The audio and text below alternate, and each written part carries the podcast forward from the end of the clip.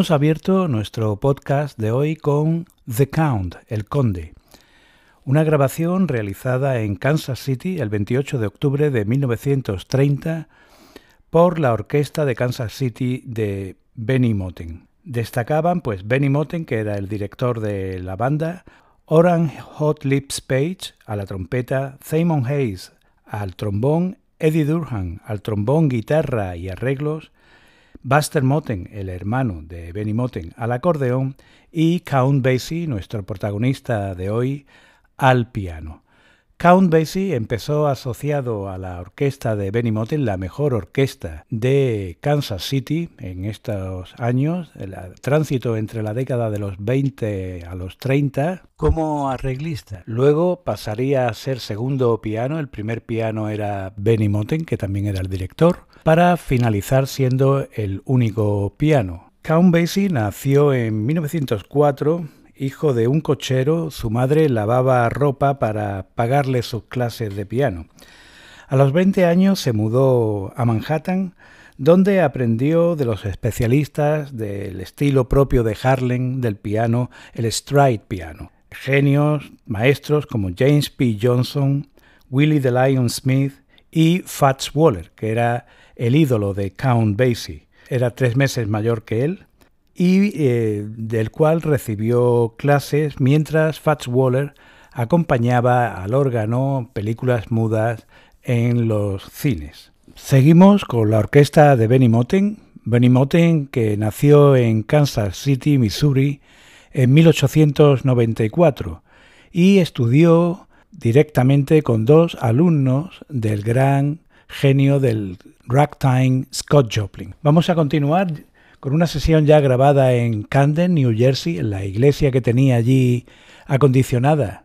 Era un estudio de grabación, eh, la compañía Victor, un tema grabado el 13 de diciembre de 1932, donde pues destaca Benny Moten a la dirección, Oran Labios Calientes, Page a la trompeta, Eddie Durham a trombón, guitarra y arreglos, cuidado con los arreglos también de este músico, Ben Webster al saxo tenor, Count Basie al piano, que registra aquí su solo más extenso grabado, su primera grabación donde se extiende con su piano, Walter Page al contrabajo, del cual ya hablaremos también, y Willie McWashington a la batería. El tema es Prince of Wales, que no es príncipe de Gales, sino príncipe de los lamentos.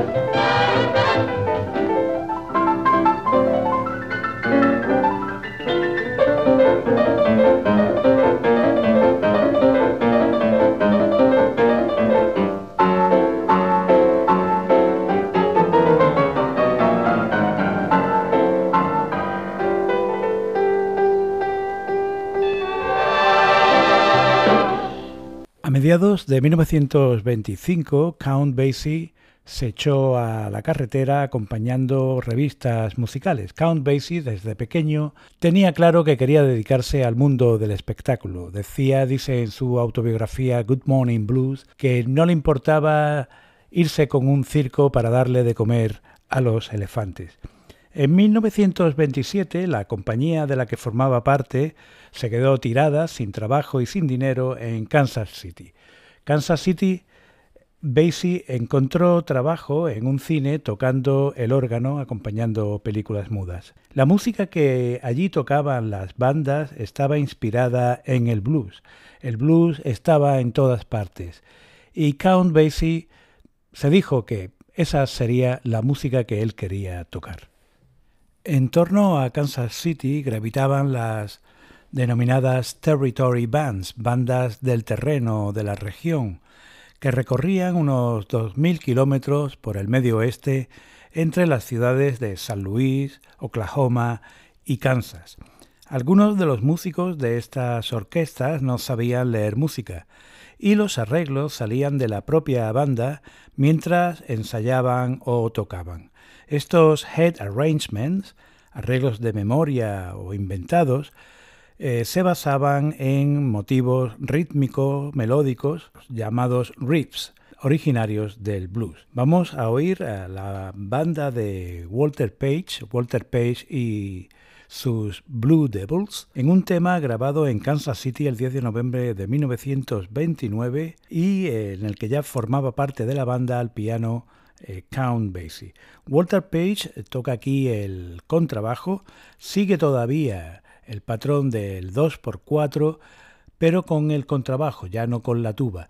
Y pues muestra ya rasgos de lo que sería su propio estilo, que aquí lo muestra en un particularmente te pido que prestes atención a partir del minuto 1 hay un interludio con el piano y el contrabajo donde Walter Page hace, ejecuta lo que se denomina slapping bass, eh, tocar el bajo, el contrabajo a, a palmetazo. Por la banda de Walter Page eh, pasaron pues músicos de la talla de Hot Lips Page, que ya hemos oído, Lester Young con el saxo tenor, vocalista Jimmy Rushing o también el, batería Joe Jones. Vamos a escuchar este tema, Squabbling, que significa discusión sin motivo, grabado en Kansas City y atención a ese interludio.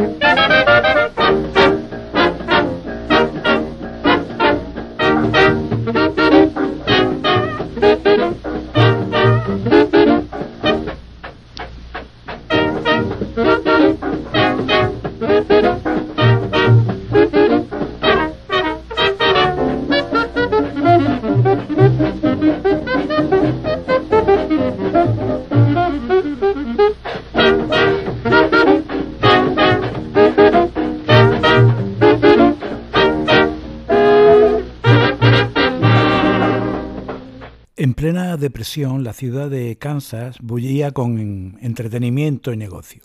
Los clubes y los bares estaban abiertos las 24 horas del día. Hay quien llamó a la ciudad el París de la llanura. El personaje responsable de que todo esto ocurriera era Tom Pendergast, que sin ocupar cargo electo público manejaba el aparato del Partido Demócrata.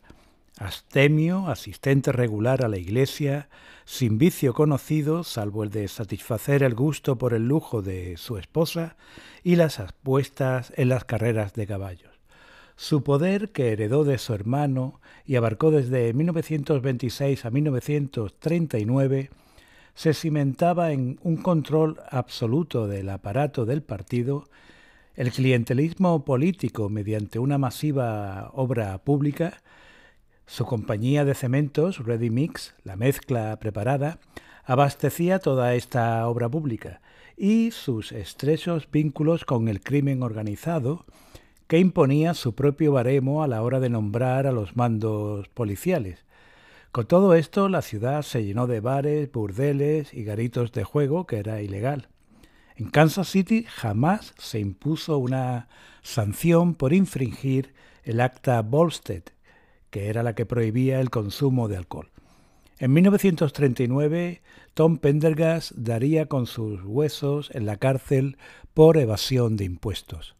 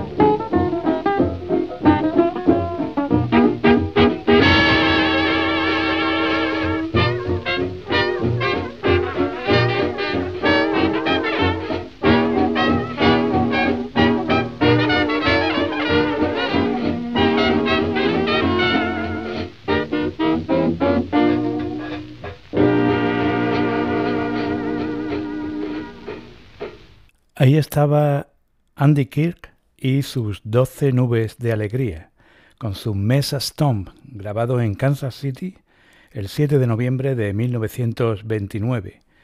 Una composición y arreglos también de Mary Lou Williams, que toca el piano eh, y que tenía aquí solo 19 años. Andy Kirk era el líder de la banda y tocaba fundamentalmente la tuba y el saxo barítono. Con este ambiente, Kansas eh, atrajo a cantidad de músicos.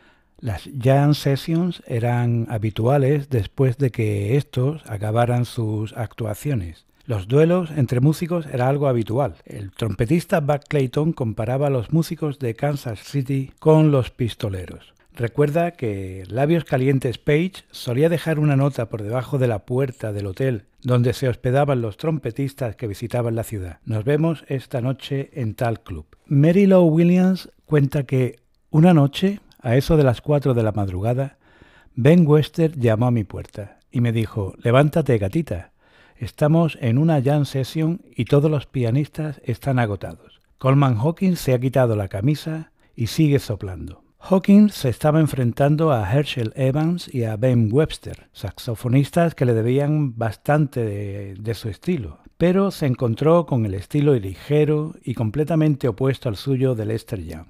Insistió, insistió, pero al final desistió y se tuvo que comprar un Cadillac para llegar a tiempo a San Luis, donde tenía un concierto con la orquesta de Fletcher Henderson. Volvemos a escuchar a Andy Kirk and his 12 Clouds of Joy, eh, una grabación realizada en la ciudad de Kansas el 11 de noviembre de 1929, compuesta por Andy Kirk y Mary Lou Williams, también responsable de los arreglos, con un solo excelente de piano.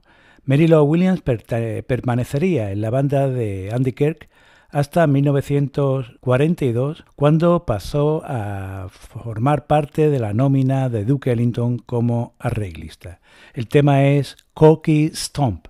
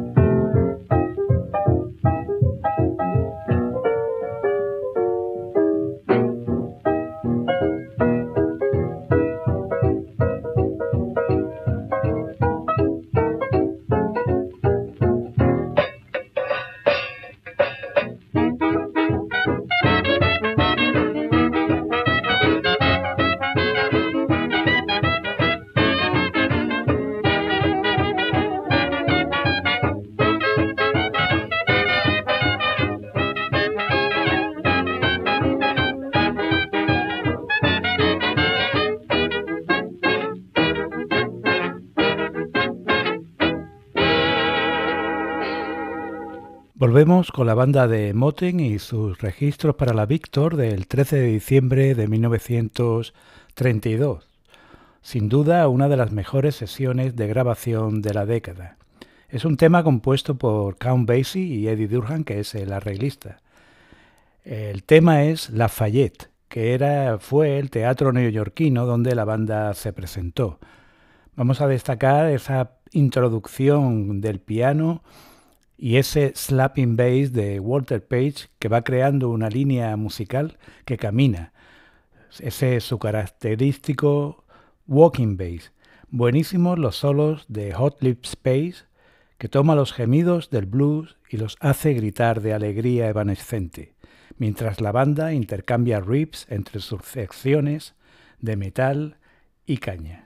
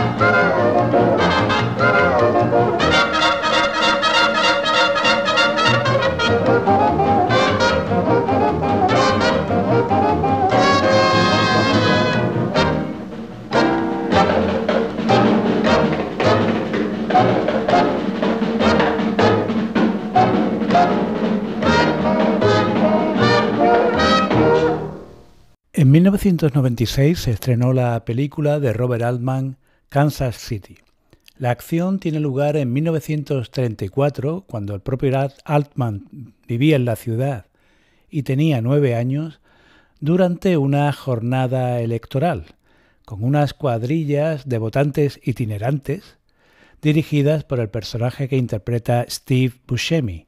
Otros actores son Jennifer Jason Leigh, Miranda Richardson y Harry Belafonte como Seldon Singh, el poco visto, propietario del club Hey Hey, desde donde dirige sus turbios negocios y se celebran sus timbas, y donde vemos tocar en directo a músicos como los saxofonistas Don Byron, James Carter, David Murray y Joshua Redman, los guitarristas Russell Malone y Mark Whitfield, los pianistas Cyrus Chestnut y Jerry Allen, los contrabajistas Christian McBride y Ron Carter o el batería Victor Lewis.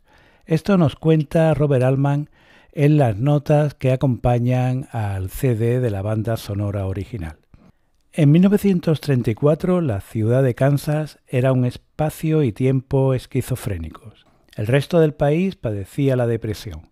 Pero Kansas City era un oasis de oportunidad para los emprendedores. El juego era ilegal, pero estaba en todas partes. La emisión de bonos permitía la construcción de instalaciones educativas y culturales. El aparato político y el control de la mafia aseguraban una prosperidad perversa. Y el jazz proporcionaba a la ciudad su propia energía. El jazz que reverberaba por los guetos tanto como antídoto como reflejo del racismo de la época.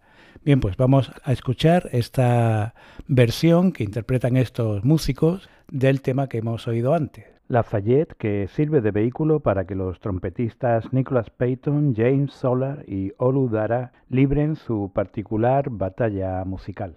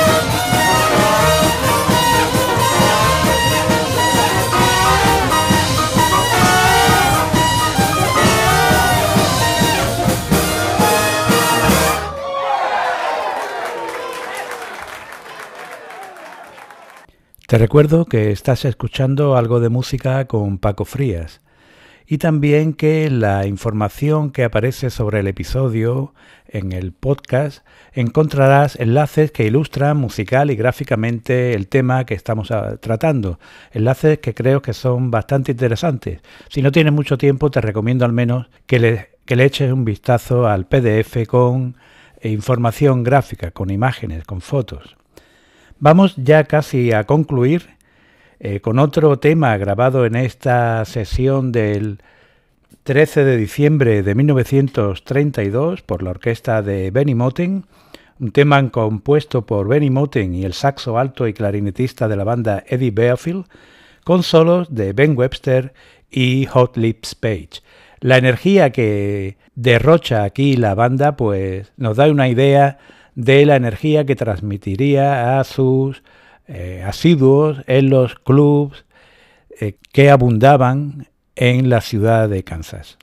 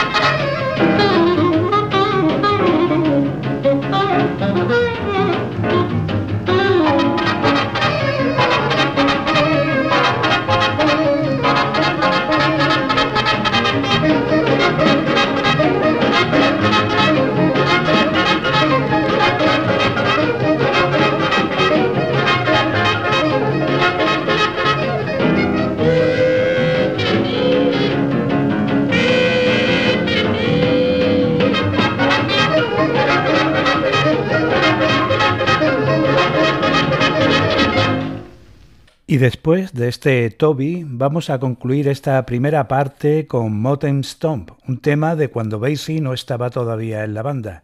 Está grabado en Chicago el 12 de junio de 1927, compuesto por Benny Moten, que aquí sí está al piano, y el trombonista Simon Hayes. El tema fue todo un éxito en su momento. La segunda parte comenzará con otro tema, con con título parecido, de las sesiones de 1932, donde podremos apreciar el radical cambio que experimentó la banda en cinco años.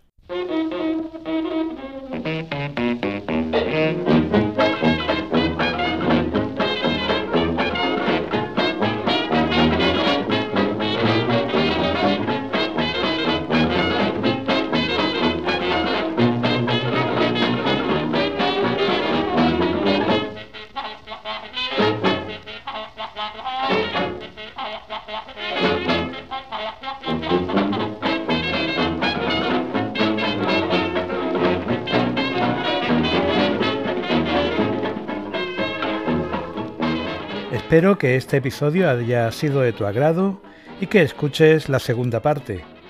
Sin más, recibe un fuerte abrazo y cuídate.